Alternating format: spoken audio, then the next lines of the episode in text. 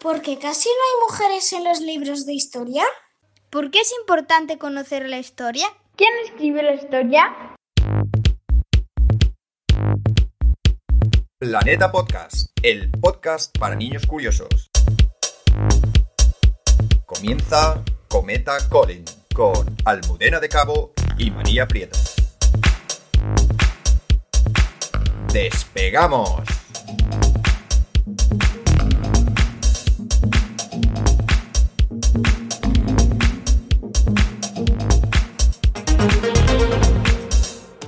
Para entender por qué el mundo es como es hoy en día, debemos conocer el pasado, pero no solo el nuestro, sino el de todo el mundo. Sin embargo, ¿cómo saber que lo que leemos es verdad? ¿Quién fue, por ejemplo, el primer historiador? ¿Cómo cambia la historia en función de quién la escribe? ¿Varía, por ejemplo, lo sucedido durante la Segunda Guerra Mundial si el que lo cuenta es Rusia, Alemania o Estados Unidos? ¿Está la historia incompleta? ¿Quién decide lo que se escribe en los libros de texto de los colegios? Colin, ¿a qué te parece todo esto muy interesante? Pues nada, nada, intenta no dormirte en esta ocasión que ya despegamos. Vale, lo intentaré.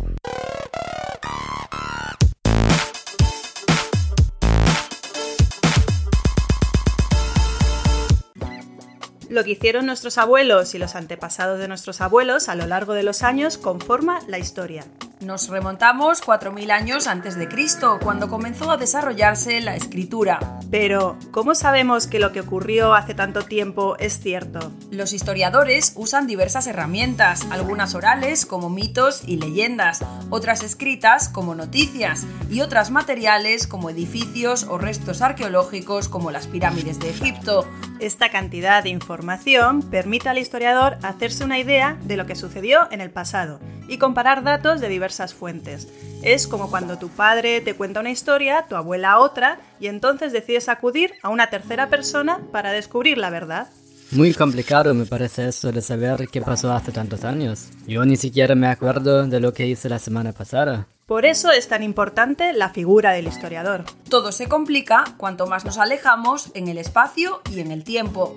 Igual que no es lo mismo pensar en lo que hiciste ayer que en lo que hiciste hace 10 años, tampoco es lo mismo explorar lo que ocurrió en una región muy remota de África hace 2000 años ahora, cuando cualquiera puede grabar con su móvil. El gran cambio llegó con la escritura, que evolucionó desde las tablillas de arcilla hasta la escritura china, pasando por los jeroglíficos egipcios y mexicanos. Pero la auténtica revolución se produjo con la invención de la imprenta moderna en 1450, de la mano del alemán Johannes Gutenberg. Fue entonces cuando los textos llegaron a todo el mundo. ¿Y antes de eso, la gente no tenía libros en casa? Muy pocos, porque se escribían a mano y eran muy caros. Además, solo los ricos y los miembros de la iglesia sabían leer y escribir. Hasta ese momento, las historias se transmitían de manera oral, de generación en generación. Los manuscritos eran elaborados principalmente por monjes. La invención de la imprenta bajó el precio de los libros, ya que era más barato y rápido imprimirlos que encargar a alguien que los copiara a mano. La gente aprendió a leer y a escribir y se extendió el conocimiento, hasta entonces en manos de solo unos pocos. Ah, ahora creo que lo entiendo. Antes los niños escuchaban a sus abuelos contar historias, luego leían libros y ahora miran todos esos aparatos con pantallas brillantes. bueno, eh, podría verse así. Lo importante es que la imprenta marcó un antes y un después. Gracias a ella, los historiadores cuentan con muchos testimonios escritos sobre épocas pasadas. Hasta ese momento, las historias pasaban de padres a hijos y a veces variaban con el paso de los años como en el famoso juego del teléfono escacharrado, donde lo que dice el primero no tiene nada que ver con lo que dice el último. Algunos autores decidieron recoger parte de esas historias que relataban los abuelos a sus nietos, como fue el caso de los famosos hermanos Grimm, que escribieron, entre otras, La Cenicienta, La Bella Durmiente o Blancanieves. Creo que en mi anterior viaje a la Tierra vi alguna de esas historias en esos lugares que llamáis cines. Pero más allá de los hermanos Grimm, y volviendo al papel de los historiadores, una de sus grandes tareas es recopilar la información de la forma más neutral posible. Cada país tiene una visión de los hechos en función de su pasado, cultura, tradiciones, política o relaciones con otros países da más importancia a unos hechos que a otros. No es lo mismo, por ejemplo, un libro de historia de la Segunda Guerra Mundial en Rusia que en Estados Unidos. No solo porque cada uno da más importancia a un capítulo u otro de esa guerra, sino porque hay gente que pone en duda algunos hechos. Este tipo de casos es lo que se conoce como negacionismo, personas que niegan o restan importancia a determinados acontecimientos, valiéndose de frases como no fueron tantos, fue una reacción para evitar algo peor, eso no ocurrió, fueron ambas partes o por algo sucedió. Puede que llegados a este punto pensemos que ahora escribir la historia es mucho más sencillo gracias a los vídeos, grabaciones de voz o periódicos. Sí, las nuevas tecnologías hacen que hoy en día sea mucho más fácil conocer lo que ocurre en el mundo. Pero bueno, no siempre, ¿eh? Es verdad, cada vez aparecen más informaciones falsas o manipuladas que se difunden por Internet con ayuda de las redes sociales. Es lo que se conoce como fake news. Por eso es importante leer diversas fuentes de información y preguntarse hasta qué punto es verdad lo que se lee. Hmm, Todo esto me parece muy complicado. En el pasado, porque no había muchos documentos que registraran la historia, y en el presente, porque hay un exceso. ¿Qué os pasa? ¿Por qué los terrícolas nunca os aclaráis?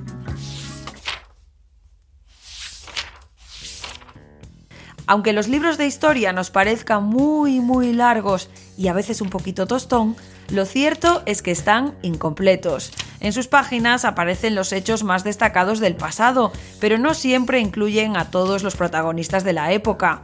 Por regla general, los libros de historia se han olvidado de las mujeres, como cuenta Carmen. Efectivamente, la, la historia está incompleta. Todo el mundo utiliza Wikipedia de consulta. Cuando le das a Google es una de las primeras cosas que, que sale, ¿no? Y entonces echamos mucho en falta eh, mujeres, pero es que además cuando aparecían mujeres aparecían de una manera muy maltratada, de mujer de, hija de. Para reparar este error y completar la historia, Carmen creó en 2015 en Madrid, junto a otras compañeras, un proyecto llamado Cuarto Propio. Todos los martes por la tarde se reúnen para escribir y editar perfiles de mujeres destacadas y después subirlos a Wikipedia, la enciclopedia más consultada. En esta redacción improvisada, donde la conversación se mezcla con el sonido del teclado, se han elaborado en los últimos cuatro años unos 200 perfiles de mujeres y la intención es que el número siga creciendo, como dice Marisa. Yo tengo cola, yo tengo cola, tengo un listado con todas las que he hecho las que he mejorado, las que he traducido, o sea, lo llevo organizado de 10 en 10, voy poniendo el número, pero es que me llegan entrando más. Ay, por favor, que me he enterado que estás haciendo, mira, eh, no sé qué, y yo, ay, por Dios, si es que no doy abasto, o sea, tengo como 20 mujeres en cola. Las integrantes de Cuarto Propio comparten las ganas de aprender, de compartir conocimiento y de sacar del olvido a mujeres extraordinarias. Y además, todas ellas tienen muy claro, como recuerda Mónica, que no todo el mundo merece tener una entrada en Wikipedia. Bueno, recordar una cosa que es muy evidente, pero que Wikipedia es una enciclopedia. Perfiles que están ahí que no merecen estar en una enciclopedia. Yo no digo que sean buenos futbolistas o uno, pero es una enciclopedia. Es una enciclopedia y como tal pues debería tener el mismo criterio, o sea, hombre-mujer. A lo largo de estos cuatro años, cada una de las editoras de Cuarto Propio se ha ido especializando en lo que más le motiva. Marisa se encarga del mundo del arte. Jesús, uno de los pocos hombres que participa, se centra en escritoras. Mónica, que es gallega, trabaja a menudo en la Galipedia, la Wikipedia escrita en gallego. Carmen escribe sobre feminismo y Sole se dedica habitualmente a políticas, aunque no duda en completar otros perfiles que se cruzan en su camino. A mí me pasó una cosa muy curiosa con Lilia Álvarez, ¿os Sí. acordáis? Lilia Álvarez, que es una eh, deportista de, de principios del siglo XX y eh, casualmente me encontré un libro en, una- en un pueblo por ahí, de segunda mano, de ella. Y a partir de ahí me puse a investigar, entré en la, sí que tenía una entrada en Wikipedia haciendo referencia a sus éxitos eh, deportivos, ¿no? tanto en el esquí como en el, en el tenis. Y me puse a mirar resulta que había sido una escritora bastante prolífica. Contar con libros, revistas o artículos que hagan referencia a estas mujeres históricas es fundamental para que sus perfiles no sean borrados de Wikipedia cuando los revisan los editores para comprobar que los textos son de calidad. Y aquí está la verdadera dificultad. porque estas mujeres fueron ignoradas en su época y como apenas figuran en libros de historia, no resulta fácil tener información fiable sobre ellas.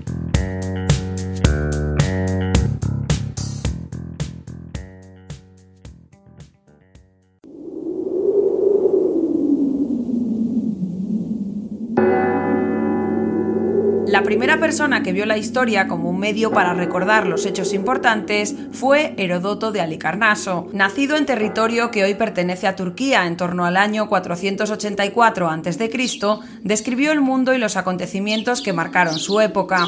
Se distanció así de lo que se venía haciendo. Hasta ese momento tan solo se recogía por escrito el mito, es decir, las aventuras protagonizadas por los dioses. Hombre curioso, observador y siempre dispuesto a escuchar, viajó de forma incansable a numerosos países, inspirado por el deseo de aumentar sus conocimientos. Aprovechó su paso por Grecia, Egipto, Mesopotamia o Italia para observar, preguntar y recopilar información de las personas que le parecían más fiables. No todo lo que escribió cumple con las normas que siguen los historiadores modernos. De hecho, él llegó a confesar que no creía todo lo que le habían contado. En este sentido, las descripciones que hizo, por ejemplo, sobre las momias de Egipto, coinciden en gran medida con los descubrimientos hechos por los arqueólogos. Entre otros temas, Herodoto habló del imperio persa, de sus gobernantes y sus costumbres, y de las guerras que lo enfrentaron con los griegos. Lo que logró se considera sobresaliente, porque en esa época a muy poca gente le interesaba registrar los sucesos, a no ser que fuesen frases escritas en monumentos para presumir de sus logros. Para despejar todas nuestras dudas sobre la figura del historiador, decidimos hablar con Carmen Sanz Ayán, especialista en historia moderna y miembro de la Real Academia de Historia de España. ¿Quién escribe la historia que aparece en los libros de texto? Eh, bueno, eh, eh, en principio esa historia la escriben historiadores y profesores de historia. en el caso español, además, pues de alguna manera las comunidades autónomas determinan algunos de esos contenidos ¿no? y y intervienen de alguna manera también en esto, pero lo cierto es que el criterio de los historiadores debería ser el que primara en esos libros de texto, cosa que no siempre ocurre. ¿Cómo se decide qué hecho o personaje histórico merece aparecer en los libros? Pues eh, en principio tiene que ver eh, con la novedad que ha supuesto eh, el hecho o la persona o con la trascendencia que ese hecho y esa persona ha tenido con respecto a la vida de los demás. En un mundo donde si algo no figura en la Wikipedia parece que no ha ocurrido y donde todo el mundo puede escribir sin necesidad de ser un experto, ¿cómo podemos saber que lo que leemos en Internet es verdad? Pues eh, yo creo que Internet es una herramienta estupenda que ha democratizado el saber de una forma extraordinaria, pero hay que aprender a manejar Internet. Entonces hay que huir de las informaciones anónimas y si no son anónimas hay que comprobar quién escribe eh, sobre una cuestión. Tenemos que aprender a trabajar en, Internet. ¿Cuáles son las principales fuentes o herramientas que usan los historiadores? Pues básicamente hay... Eh, dos tipos de fuentes, las primarias, que son pues, todos los documentos originales que se conservan en los archivos, las cartas, archivos de todo tipo. Y luego también están los restos de la vida material y la vida biológica, de los que se ocupa la arqueología y, los, historiadores. Eso por un lado. Luego por otro tenemos todas las, lo que los historiadores llamamos las fuentes secundarias, que son los propios trabajos que ya han escrito sobre el tema que estamos trabajando otros historiadores anteriores a nosotros. ¿En qué consiste el trabajo de la Real Academia de Historia y cómo se ha adaptado a la era digital? Pues eh, la Real Academia de Historia eh, comenzó, eh, esto seguramente muchos jóvenes no lo saben, pero comenzó como una reunión privada de personas que se interesaban por las cuestiones relativas a la historia de España. Esto comenzó a pasar en el primer tercio del siglo 18, concretamente en 1735. Y solo tres años después, eh, las personas que participaban en, esta tertulia se dirigieron al rey Felipe V para que autorizara estas reuniones de forma oficial y el monarca lo hizo, eh, autorizó esas reuniones y además concedió la protección real a las personas que allí se, se reunían. Lo que pasa es que, claro, adaptados a la era, a la era digital, eh, digamos, el principal logro y al mismo tiempo objetivo, porque es una tarea nunca acabada, es desarrollar el, diccionario biográfico electrónico. Nuestros oyentes seguro que querrán saber si pueden usar la Real Academia de Historia para hacer los deberes. Pues sí, desde luego, hay una página web estupenda que, que además es muy fácil de encontrar en cualquier buscador. La historia de los terrícolas casi siempre centrada en los héroes y en familias reales, pero en muchas ocasiones se os olvida contar que no es oro todo lo que reluce. ¿Noto una cierta ironía? Sí, porque a veces se os olvida que algunos triunfos pasados tuvieron su origen en grandes errores, sin ir más lejos el descubrimiento de América, Venga, cuéntanos, ahora no nos dejes con la intriga. Es el año 1492. Cristóbal Colón quiere ir a Asia y de camino tomarse unas vacaciones en Canarias, pero le falta dinero. Decide entonces hablar con los reyes católicos por si le pueden ayudar y a cambio les ofrece llevarles algún regalo. Los reyes se ríen porque Asia está en la otra dirección, pero como están de buen humor porque acaban de conquistar Granada a los musulmanes, deciden darle tres barcos. A principios de agosto, Colón se va, pasa un mes en Canarias y cuando empieza a aburrirse, continúan hacia el oeste. Colón había contado a los marineros que iban a hacer unas semanas hasta llegar a Asia, pero se hacen eternas, se pierden y empiezan a quejarse mucho. Al final pasa más de un mes hasta que por fin llegan, y así es como Colón y sus amigos en un nuevo continente. Bueno, bueno, no fue exactamente así como lo cuentas. Parece un poco una de esas fake news de las que hablábamos antes. Colón no pasó a la historia por equivocarse, sino porque ese error le llevó a descubrir América. Y decir que Colón descubrió América cuando ya había gente que vivía ahí, ¿no es también una fake news? Uy, creo que esta discusión daría para otro podcast. Una cosa que podemos decir es que parece que Colón tenía algún problema con la orientación. Bueno, es que en aquel momento todavía no existía el GPS. Los terrícolas y sus aplicaciones. Ya no sabéis hacer nada si no es con ayuda de vuestro móvil. Me pregunto qué haríais si alguna vez vinierais a visitarme a mi planeta.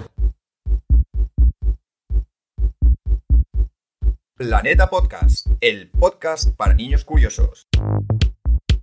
Aquí termina por hoy Cometa Colin, con Almudena de Cabo y María Prieto. ¡Aterrizamos! No te pierdas nuestro próximo episodio, disponible en iBox, en Spotify, en Apple Podcast y Google Podcast y en nuestra página web donde también encontrarás contenido exclusivo. También nos puedes seguir en Instagram y Twitter bajo el nombre de Planeta Podcast.